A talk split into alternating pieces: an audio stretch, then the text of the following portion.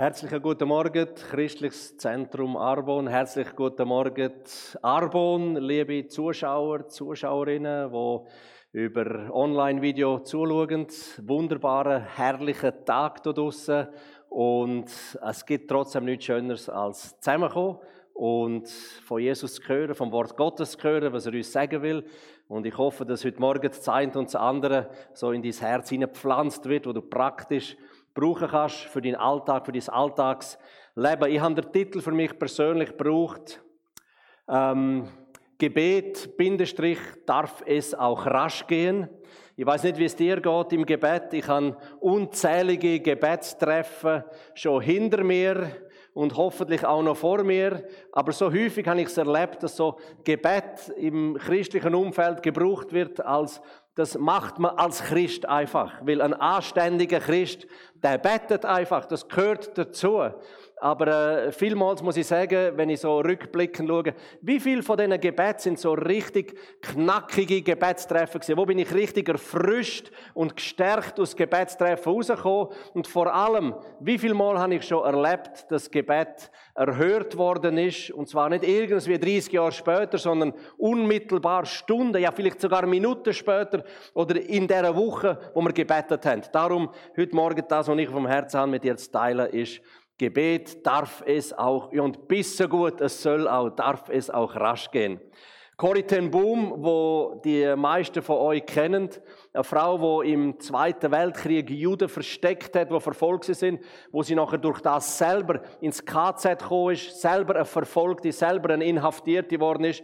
Und in dem KZ, in diesen Jahren von Unterdrückung und Schwierigkeit, hat sie gelernt, das Gebet Dimensionen hat, wo der Arm vom Vater in Bewegung bringt, wo Gott eigentlich Legitimation gibt zum Handeln. Und sie hat etwas gesagt äh, oder gefragt, fragt sie der liebe Christi, ist Gebet dein Steuerrad?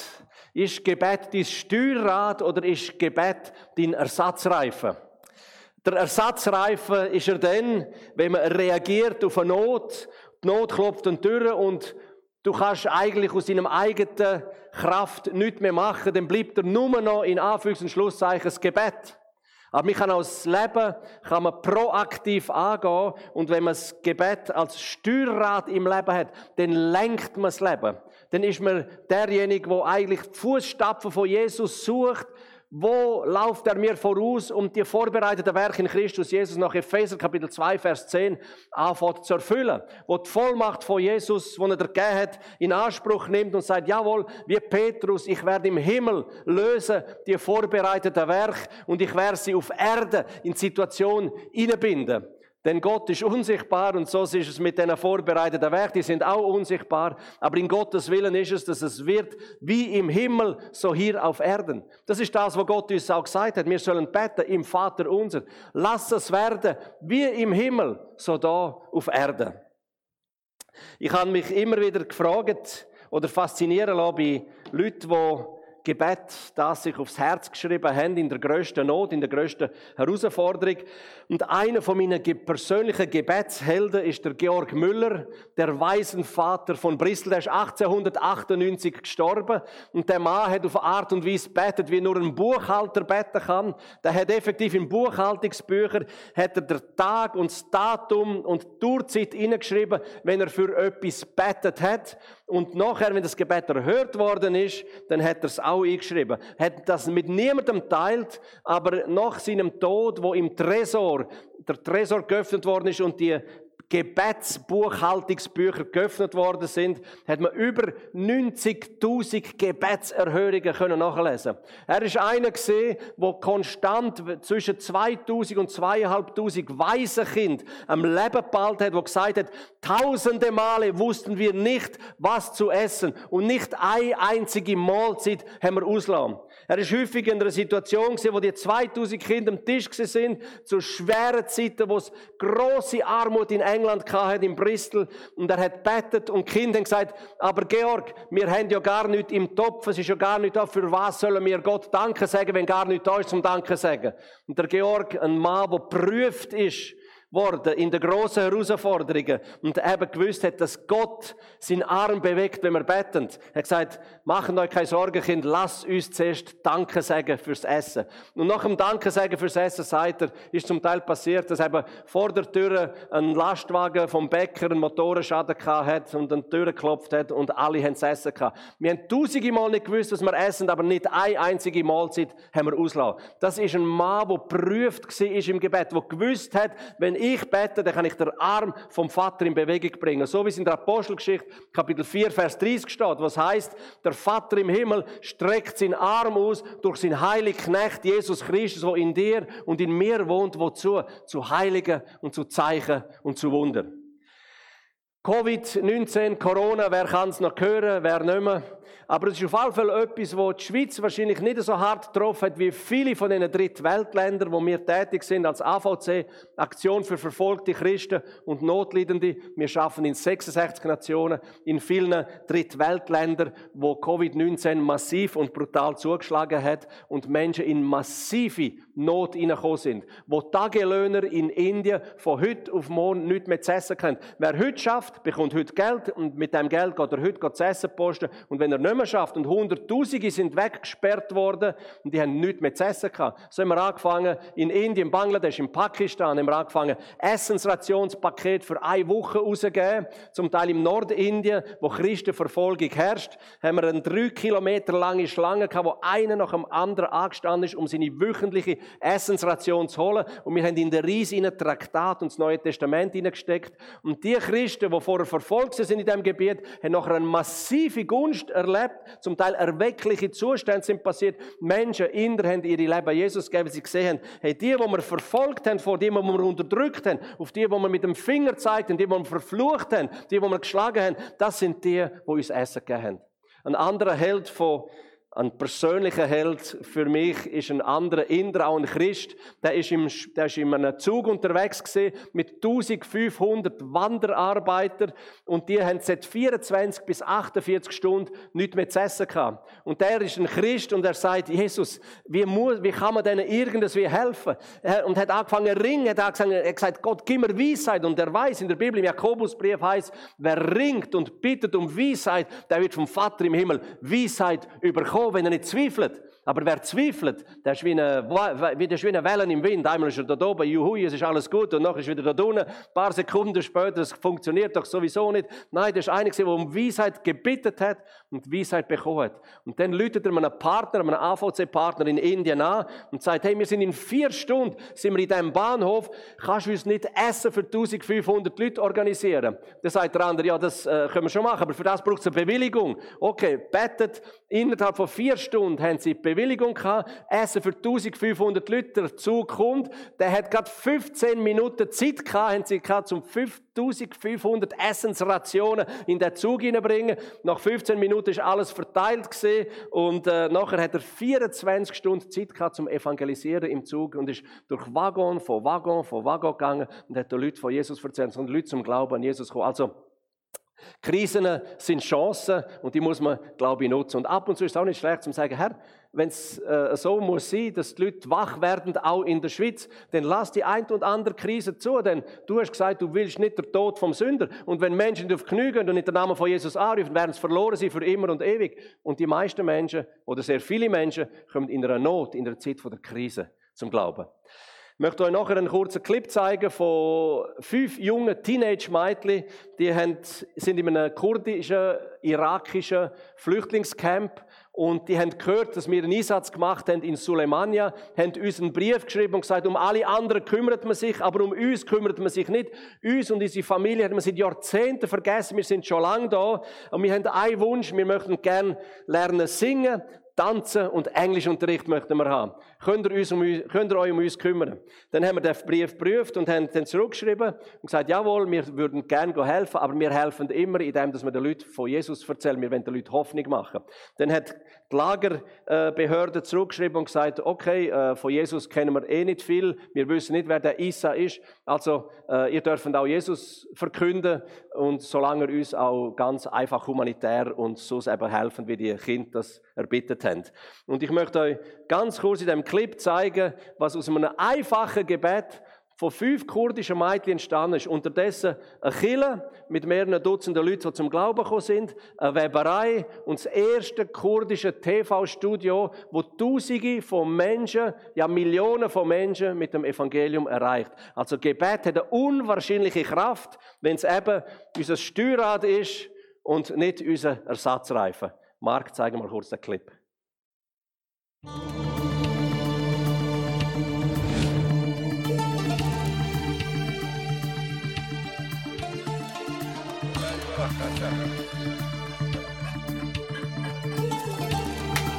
Großereignis im islamischen Irak, wo Kirchen seltene Relikte aus vergangenen Zeiten sind. Konvertiten werden getauft.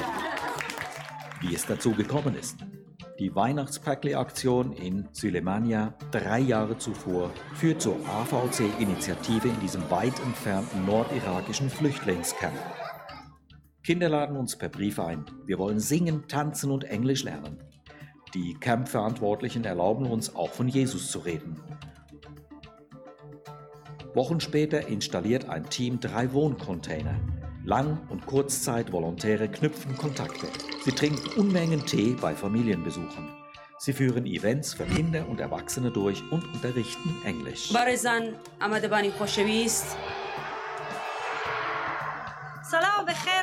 Ein Kinderspielplatz wird eingeweiht und zum Treffpunkt für Kinder und Erwachsene. Später wird eine Weberei gebaut und in Betrieb genommen. Und eine Containerklinik der Schweizer Armee in den Bergen. Ärzte und Pflegepersonal engagieren sich sporadisch im Camp. Ein konvertierter Filmregisseur, ein Komiker und seine Frau mit Filmausbildung bauen ein Studio auf, um durch elektronische Medien Kurden mit der christlichen Botschaft zu erreichen. Als Atheist und Redaktor eines Untergrund-Filmmagazins im Iran recherchierte ich über den Begriff Liebe in der westlichen Kultur. Das weckte mein Interesse am Leben von Jesus. Dann musste ich in den Irak fliehen. Hier im Camp war es wie in der Hölle. Ich hasste jeden. Heute liebe ich Jesus, weil er mich geheilt und verändert hat. Das ist Omid. Sein Rücken war total verkrümmt. Ich war total verzweifelt, konnte nicht mehr gehen. Man sagte mir, ich solle zu Jesus beten. Das tat ich. Danach machte ein Arzt eine Röntgenaufnahme und sagte, mit diesem Rücken ist alles in Ordnung.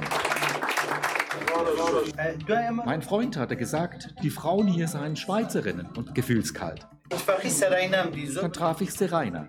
Sie strahlte Wärme aus und gab mir eine Bibel. Ich las stundenlang darin. Dann hatte ich einen Traum. Ich sah Jesus und Leute, die auf ihn zeigten und sagten, er ist Gott. Und auch ich tat dies. An diesem Tag wurde ich, ein bösartiger Mann, um 180 Grad verändert. Wegen all diesen Morden, diesen Ungerechtigkeiten verlor ich alle Hoffnung, bis ich erlebte, wie die christlichen Mitarbeiter hier uns von ganzem Herzen dienen. Inzwischen sind Campbewohner Christen geworden und lassen sich taufen. Eine christliche Gemeinde entsteht.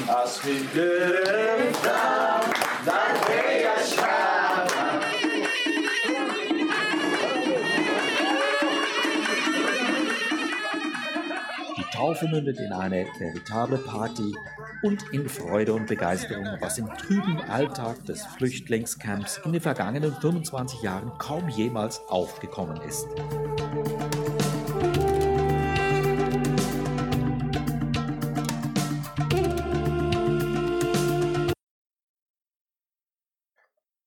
Motiviert die Geschichte immer wieder, weil ich denke, wenn Gott durch Gebet von fünf kurdischen Mädchen, wo Jesus noch gar nicht persönlich kennt haben, auf eine Art und Weise wirkt und sein Reich baut, was für eine Kraft ist dahinter, wenn zwei oder drei Christen, wo Christus kennen, wo gefüllt sind mit dem Heiligen Geist, sich zusammentun, nach Matthäus 18 und 19 beten, was heißt, wenn zwei oder drei in meinem Namen zusammenkommen und bitten in irgendeiner Sache, dann wird der Vater im Himmel hören und der Vater im Himmel wird geben, warum sie gebetet haben.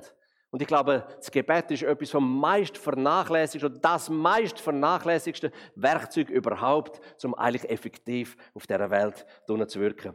Ich meine, wenn man das Leben von Jesus anschaut, ich glaube, die Jünger, zum Teil sind ja Tausende, sind ihm nachgefolgt und haben gesehen, wie der Jesus Zeichen und Wunder tut. Äh, die Jünger, die zwölf, sind mit ihm unterwegs, sind Tag und Nacht und haben gesehen, hey, am Morgen, wenn wir aufstehen, er ist schon am Betten. Äh, während wir mit ihm unterwegs sind, sagt er, warten geschwind, ich gehe einen Steinwurf entfernt, ich muss go betten und er geht auf Knie und bettet. In der Nacht, wenn die anderen in ihrem Schlafsack sind, hat Jesus gesagt, ähm, lass mich noch auf den Berg raufgehen, ich gehe mit Vater reden, ich gehe betten. Und irgendwann haben die zwölf gesagt, hey, das muss eigentlich Kraftquelle oder das muss der Ursprung oder der Grund von seinem übernatürlichen Leben sein, von seinem fruchtbaren Leben und von dem, dass ihm Zehntausende nachlaufen, das muss Gebet sein. Und irgendeiner kommt dann mal auf die Idee und sagt, Herr Jesus, lehr uns beten. Lehr uns beten. Wir wollen auch sehen, dass die Kraftquelle in uns freigesetzt wird. Und dann lehrt sie Jesus das Vater unser. Im Lukas Kapitel 11 sagt er, so sollen wir beten. Und ich glaube, das Vater unser ist das perfekte Gebet, wo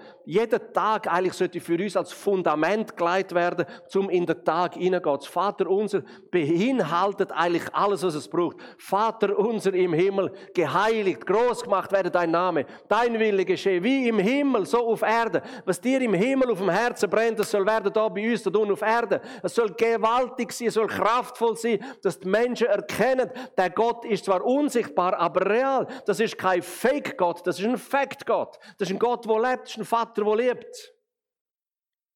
Und dann sagt er aber weiter und wichtig, wenn er sieht, dass Gebet erhört werden, dann ist die Haltung im Gebet ist total wichtig. Die Haltung ist schlussendlich das, wo der letzte Zwicken der Geisel ist, damit etwas passiert. Wenn das Fundament gleitet, dann soll auch die Haltung dahinter die richtig sein. Und dann nimmt Jesus das Beispiel von dem Mann, der mitten in der Nacht einen Freund zu Besuch bekommt aus Lukas 11. Und der Freund, der hat auf der langen Reise nicht gegessen. Und dann sieht der Freund, Mann, der hat Hunger, ich will ihm etwas zu essen geben, hat aber nichts im Kühlschrank, nichts in der Vorratskammer. Was macht er? Er geht zu einem anderen Freund, zum Nachbar, und er klopft an der Tür und sagt, ich habe Besuch übergehen, gib mir doch etwas vom Brot, leih mir Brote. Und der andere um Mitternacht ruft hinführen und sagt, geht's eigentlich noch? Es ist Mitternacht, die Türen ist geschlossen, ich bin mit meinem Kind im Bett, ich stehe jetzt sicher nicht auf und hör auf, klopfen, sonst verwachen noch alle. Und dann sagt Jesus etwas Interessantes. In Lukas Kapitel 11 ab Vers 8 sagt er, ich sage euch, er wird es schließlich doch tun. Er wird schlussendlich doch Türen öffnen und euch Brot geben, wenn nicht deshalb, weil der andere mit ihm befreundet ist, dann doch bestimmt, weil er ihm keine Ruhe lässt. Er wird aufstehen und ihm alles geben, was er braucht. Nicht alles, was er will, aber alles, was er braucht. Das ist im Gebet, oder? Aber er sagt, ich garantiere euch, wenn er schon die Unverschämtheit hat, nicht aufstehen, weil er euer Freund ist, er wird aber aufstehen, weil du unablässig klopfst. Und jetzt das Wort unablässig klopfen, unverschämt anklopfen, um etwas einheischen, einfordern, Bibel gebraucht im Hebräisch ein spannendes Wort und das Wort heißt auf Hebräisch Chuspa. Und Chuspa heißt so viel wie Kühnheit, Wagemut, Unverfrorenheit, Überheblichkeit, Frechheit. Ja, ich frage mich, kann man überhaupt in Frechheit bitten? Jawohl, aufgrund von Jesu Aussagen kann man offenbar schamlos, unverschämt, sogar frech beten. Mit einem demütigen Herz, mit einem sanftmütigen Herz. Die Motivation ist die richtige und die Haltung vom Herzen ist die richtige. Aber wenn es darum geht, etwas einzufordern, sagt Jesus, das sind unverschämt, sind unanständig. Unanständig heißt, ich stehe nicht hinten an, sondern ich bin zuvorderst vorne und ich rufe das vom Himmel oben ab, was Gott vorbereitet hat. Chuspa, Chuspa, Kühnheit, Wagemut, Unverfrorenheit, Überheblichkeit, Arroganz, Vermessenheit, Hartnäckigkeit, schamlose Courage. Leute, ich frage euch, wann habt ihr das letzte Mal mit schamloser Courage betet? Hand hoch. Wer hat das letzte Mal mit schamloser Courage betet?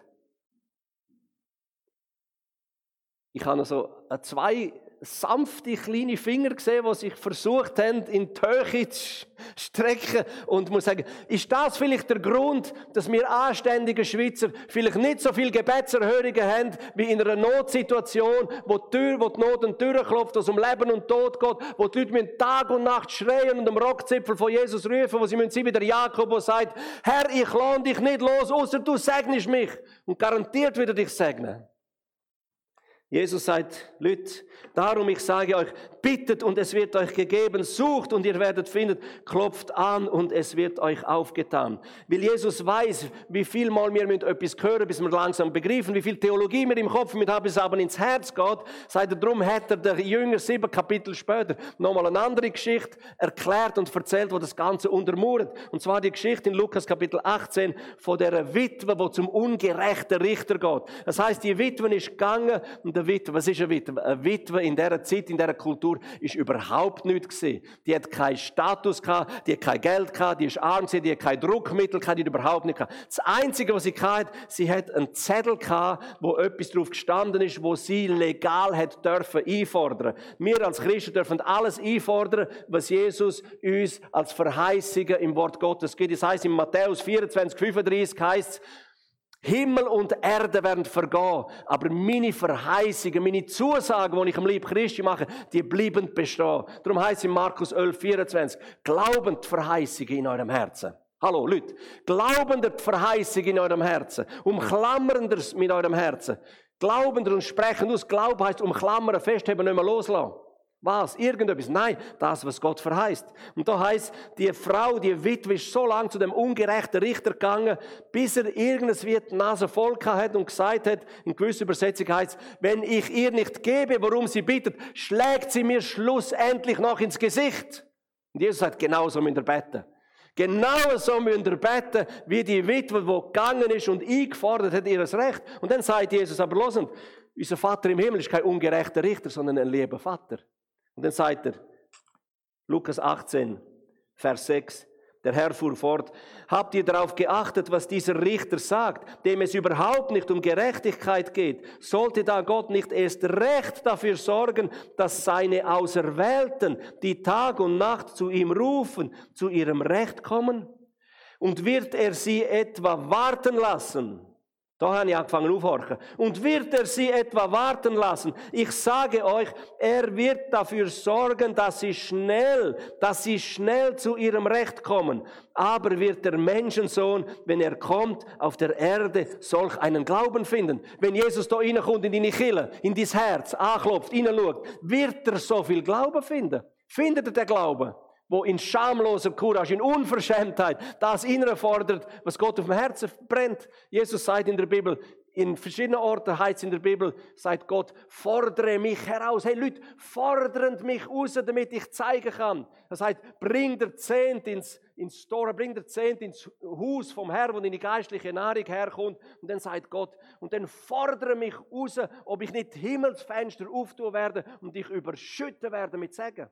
Ich habe, wie viele Jahre habe ich das gemacht, wenn ich damals noch mit dem gelben Büchli, die, die Einzahlung machen, sind mit dem gelben Büchli, heute machen wir das ganz anders. Aber damals mit dem gelben Büchli, bevor ich im Post rein bin, habe ich, ich habe etwa fünf oder sechs Jahre aus Glauben gelebt. Und ich muss sagen, es hat funktioniert, perfekt funktioniert. Ich habe Ende Monat nie gewusst, wie viel Geld kommt, es hat aber nie an etwas gemangelt. Und ich bin jedes Mal, bevor ich in die Post rein bin, habe gesagt, Jesus, ich investiere die Saat ins Reich Gottes. Und du sagst im Malachi Kapitel 3, ich soll ihn fordern, ich soll dich herausfordern, ob du nicht Himmelsfenster wirst auftun und mich überschütten wirst mit Segen. Und das habe ich gemacht. Und häufig, drei Tage später, habe ich das Dreifache von dem, was ich investiert habe, als Saat zurückbekommen. Nicht um mich zu bereichern, aber zum Weitergeben, was Gott mir gibt. Ein Segen sein für andere. Das ist der Kreislauf von Gott. Du wirst gesegnet und du gehst wieder zum Segnen, gesegnet sein und gesegnet werden. Es hat aber auch so Gründe, wo ich glaube in der Bibel, wo man unsere Gebet oder wo unsere Gebet ähm, wie zurückgehalten werden, wo wir, wo wir einer da ist, wo dir auf der Schwanz steht, damit Gott und du mit dem Gebet nicht durchbrechen könnt. Und ich möchte das aufzeigen aufgrund von ein paar Bibelstellen. Die eine Bibelstelle ist im Alten Testament, in Zacharia Kapitel 3. Da ist der heilige Ort, der heilige Versammlung. Es ist Gott der Vater da. Es sind die Engel von Gott da. Es ist Jesus der Herr da. Und sie haben eine heilige Versammlung. Und der Josua, der hohe Priester, ist auch zmitzt in dem Kreis, in dem erlauchten heiligen Kreis. Und dann kommt der Satan. Der Satan, der Teufel, wo der Name trägt, der Ankläger aller Geschwister. Der Ankläger, also der Vater der Flüge, der, der auf jeden Dreck aufsitzt, den er schmeckt und sieht.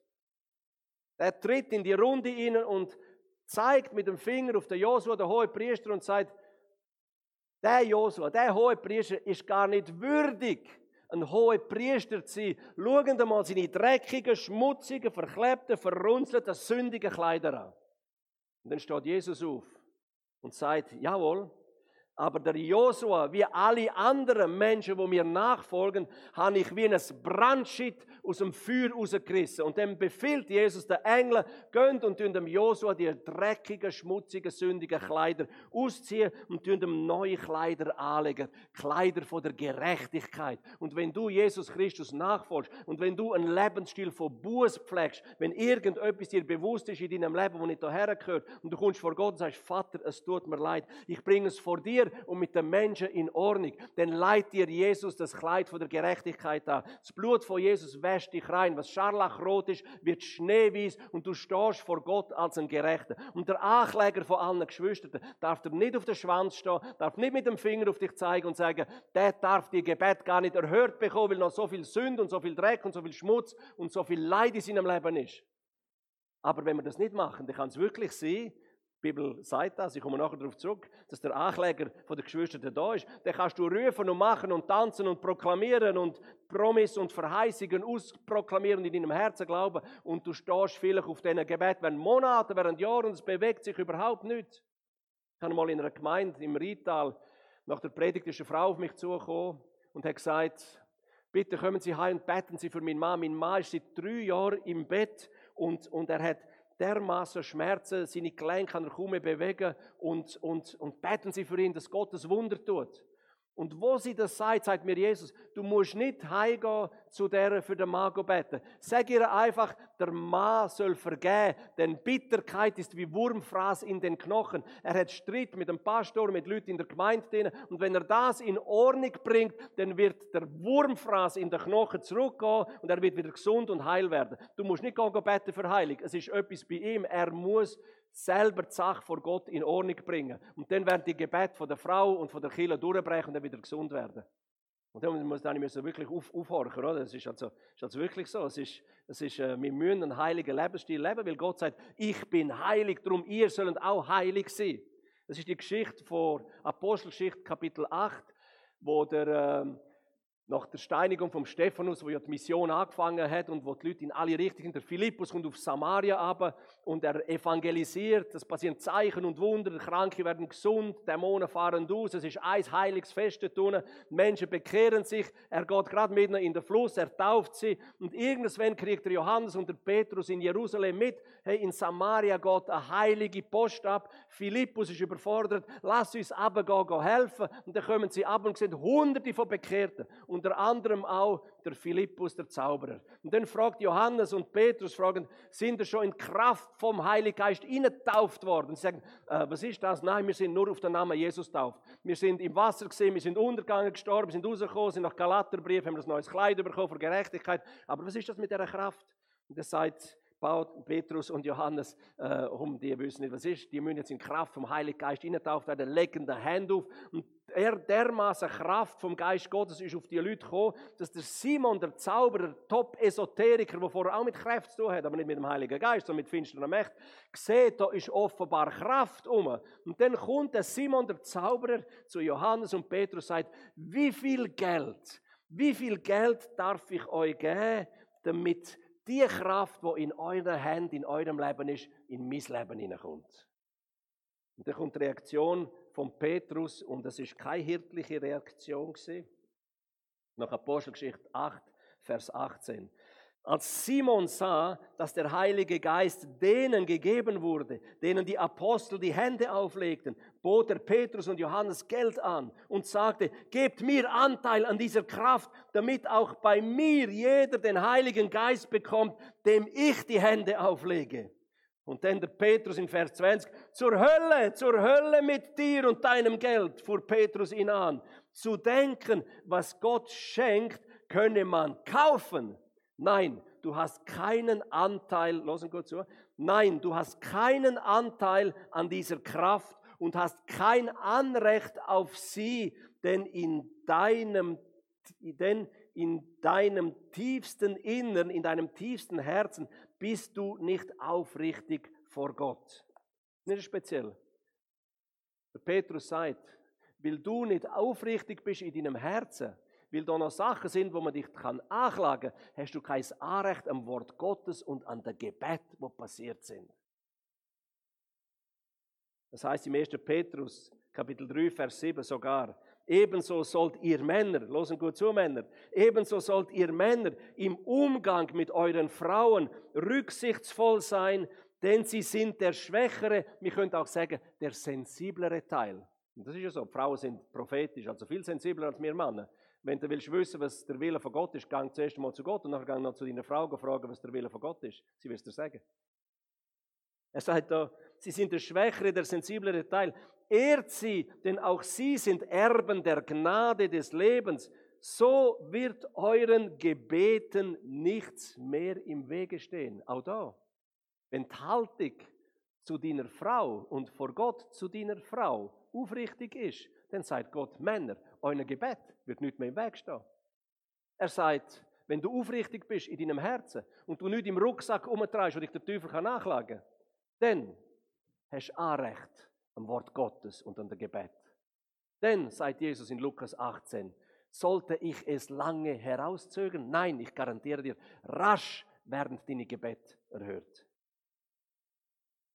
Ich bin vor Jahren im Unterengadin in einem Dorf und habe versucht, den Heiligen Geist zu hören. Das heißt im 2. Korinther Kapitel 3, Vers 6, wir sind im neuen Bund, im perfekten Bund, sind wir im Moment von unserer Wiedergeburt, von unserer Bekehrung automatisch zu Diener im Heiligen Geist gemacht worden.